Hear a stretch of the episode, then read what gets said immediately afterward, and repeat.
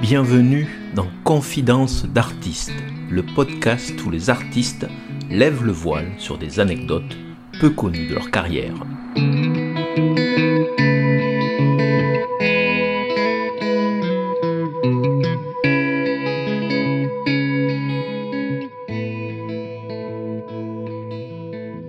Cyril Massaroto, votre séance de dédicace la plus originale, le lieu ou le contexte La chose la plus originale que j'ai signée, c'est euh, sur une poitrine d'une lectrice qui m'a dit Je ne veux pas la signature sur le livre, je la veux sur mon corps. Et puis elle a descendu comme ça son, son débardeur et elle m'a donné un, stylo exprès. Et puis donc je me suis exécuté. Ça, je crois que je ferais pas plus original que ça. La personne la plus étrange que vous ayez eue, à qui euh, dédier une dédicace C'était à l'époque de Dieu est un pote à moi où de, par le fait de, du personnage entre guillemets de Dieu, j'ai rencontré beaucoup de personnages étranges dans les dédicaces, mais surtout une fois où la personne se met volontairement à la fin.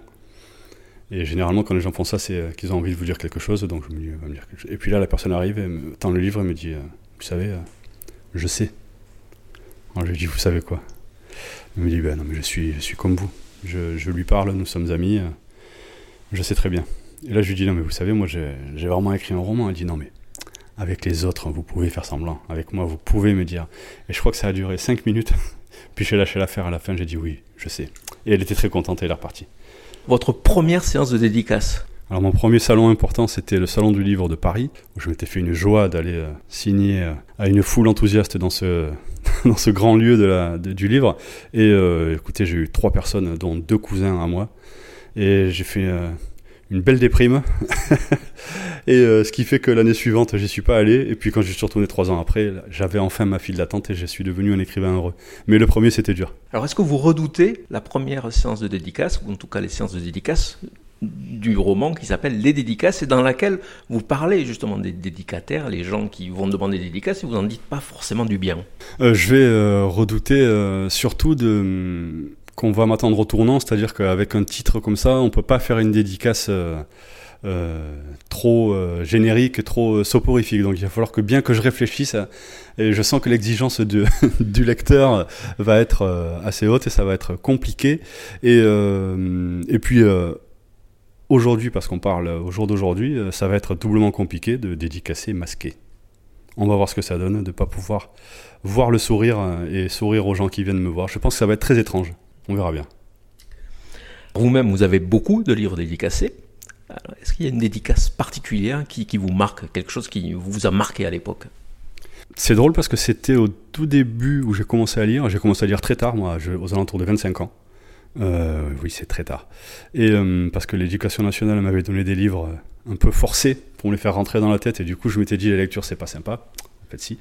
Et quand j'ai commencé à lire, j'ai un ami euh, qui était surveillant, que j'ai perdu de vue, qui vient avec le livre Bel Ami, euh, et qui me le tend comme ça, qui me dit il faut que tu lises ça.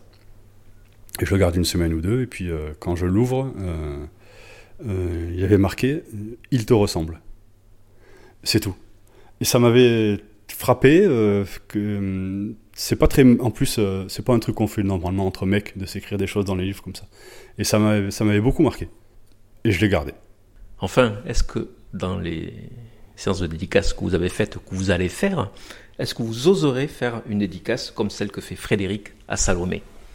Alors, Frédéric fait une chose totalement impensable, c'est-à-dire qu'il drague via la dédicace. Il donne son numéro de téléphone, il, euh, voilà, il met une petite phrase vraiment de séducteur de bas étage. Et euh, je serais incapable de faire ça. Et c'est justement parce que euh, un jour une amie m'a montré une dédicace d'un auteur que je ne citerai pas, non, n'insistez pas, mais très connu, euh, et qui était voilà vraiment une phrase de drague avec son adresse mail. J'ai trouvé ça tellement incroyable, ça m'est tellement pas venu à l'esprit d'un jour pouvoir faire ça que euh, que je l'ai mis dans le livre. Et non, jamais, jamais, jamais je ne ferai ça. Il y a beaucoup d'autres moyens d'essayer de, séduire que de, de souiller un livre avec ça. C'était Confidence d'artiste, un podcast du journal L'Indépendant.